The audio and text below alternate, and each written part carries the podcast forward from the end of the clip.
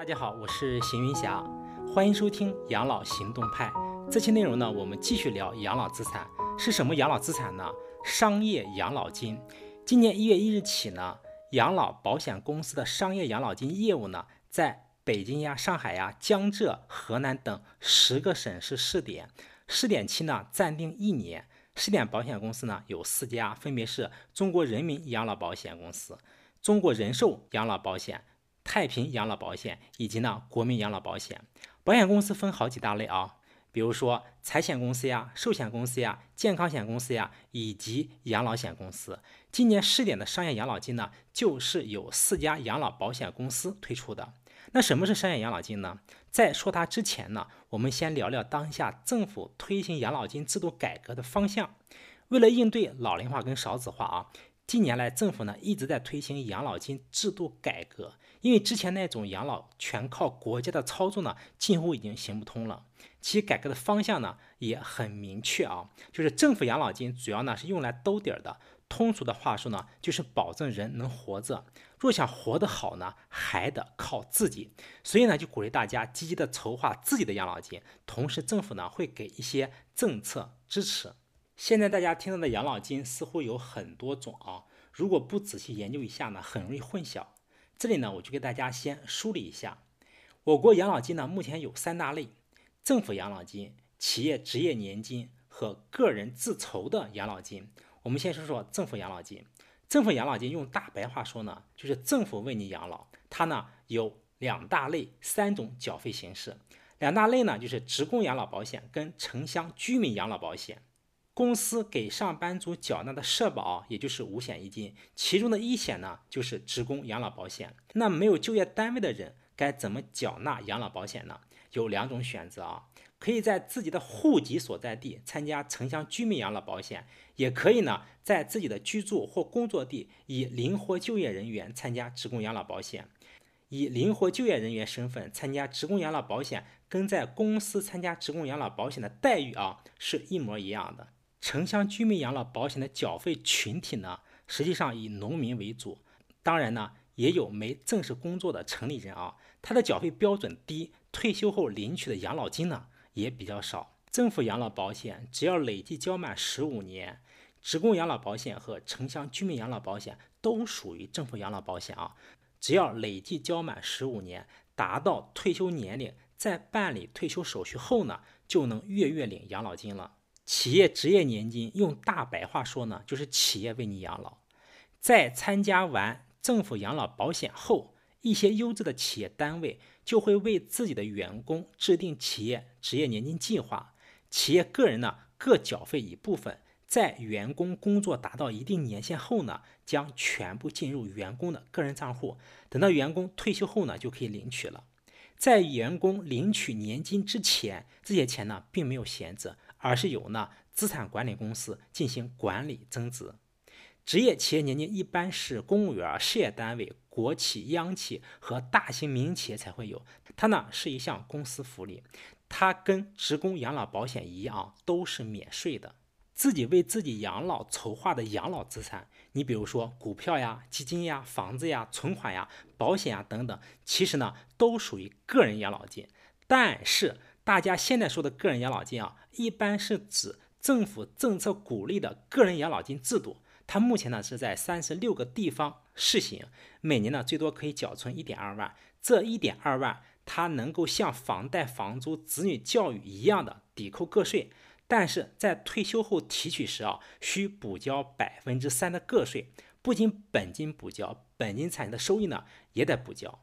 个人养老金账户里的钱啊，目前可以购买存款。保险、银行理财、放付基金四类金融产品，在退休之前资金锁定的这段时间内，我们要知道啊，个人养老金账户的钱是退休后才能提取的。在领取之前呢，个人养老金账户里的钱呢，能够通过投资不断增值。那投资什么呢？就是上面说的那四类产品：政府养老金、企业职业年金、个人养老金是三类养老资产的总称。而我们常听到的。养老年金呀，增额终身寿呀，专属商业养老保险啊，这些啊都是养老资产里面具体的产品。我说的这三项呢，都是保险。商业养老金也是资产的总称，具体产品呢，全部是保险产品。说是保险产品啊，其实它们更像固收、固收加类的理财产品。我们一般人理解的养老规划啊，一般就是指参加政府养老保险，顺便呢，在退休之前呢，再存一些钱。而自媒体短视频说的养老规划啊，一般是指个人累积自己的养老资产，当然主要是以保险为主的。前面也说了啊，商业养老金目前呢是由养老保险公司开展的业务，表面看购买的呢是保险产品，但其实呢更像购买了类活期理财、固收、固收加的产品。那商业养老金的产品种类有哪些呢？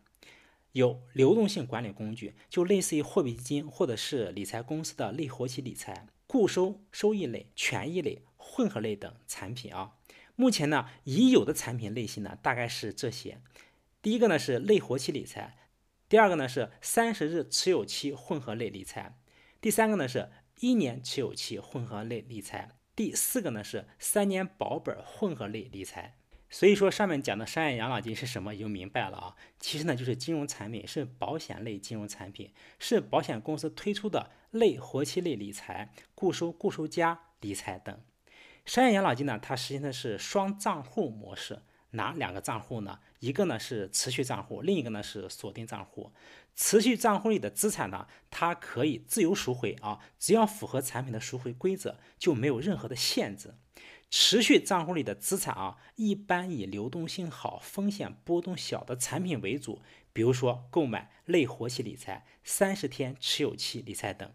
锁定账户里的资产呢，它是锁定的，只能等到六十岁之后才能赎回。六十岁之前是不能赎回的啊，除非你解约。若解约的话，会有一定的损失。除了正常的赎回费外，持有不足五年，只能拿回本金和百分之八十的收益；持有五年至十年呢，只能拿回本金和百分之九十的收益。那持有十年以上，如果解约的话呢，就可以拿回本金和百分之九十九的收益。大家每次在购买商业养老金时啊。必须有一部分的钱呢是进入锁定账户的，年龄越大，进入锁定账户里的资金比例呢就会越高。比如四十岁到五十岁之间的人啊，就必须把每次购买商业养老金最低百分之二十的资金呢进入锁定账户。当然，你也可以把百分之百的资金啊都进入锁定账户，但是呢，必须最低百分之二十的资金呢进入锁定账户。一旦自己需要钱时啊，你可以把持续账户里的金融产品呢赎回，但是无法把锁定账户里的金融产品呢赎回。等到六十岁之后，持续账户、锁定账户里的钱呢都可以随时赎回了，并且呢也没有任何损失，同时呢也没有任何限制。跟个人养老金不同，商业养老金呢它没有个税抵扣的优惠，只要年满十八岁呢就可以购买。而个人养老金啊必须是参加了政府养老保险之后才能参与。目前呢每年有一点二万的个税。抵扣额度不知道大家听懂没有啊？反正我已经尽力讲的很详细了啊。商业养老金的购买界面是什么样的呢？大家可以看 show notes 里面的附图。那商业养老金值不值得买呢？以目前的产品类型看啊，我真的找不出它有什么优势。为什么呢？主要呢是商业养老金的产品不稀缺，很容易呢在市场中找到替代品。你像流动性管理工具，替代品就是货币基金。和银行类活期理财、固收收益类产品呢，替代是中短债存在基金；权益混合类产品呢，替代是股票基金、FOF 基金和混合基金。以目前商业养老金有的产品为例啊，三十天持有类产品替代呢就是三十天定开基金；一年持有类产品呢，替代是一年持有基金。唯一的三年保本类产品呢，它是一个优势，因为这类产品啊，在市场中几乎已经没有了。但是呢，三年保本很容易，即使不买任何投资产品，只买银行存款呢，也能保证不亏本。为了保证不亏本，保险公司呢会天然的倾向于减少风险类资产的配置，这也预示着啊其收益率不会太高。好的情况下呢，也就是固收加的收益水平。所以这类产品呢看似稀缺，其实呢也是有替代品的。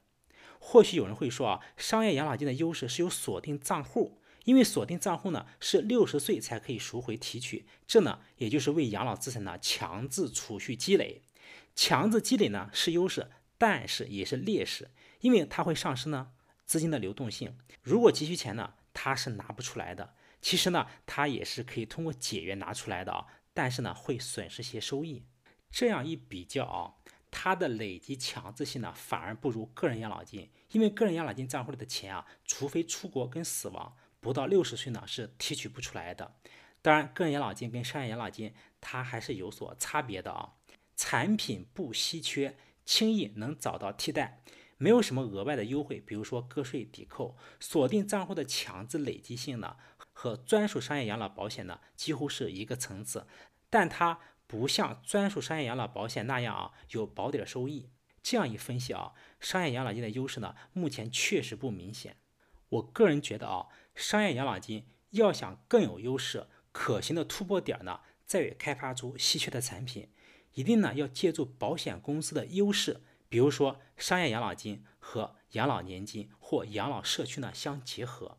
今年呢是一年的试点期，最期待的结果呢是试点期结束，保险公司在收到各种反馈后，会有一些新的创新产品能出来。好，我是邢云霞，感谢各位的收听，咱们呢下期见。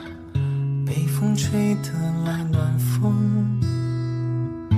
北风却不能将我吹去。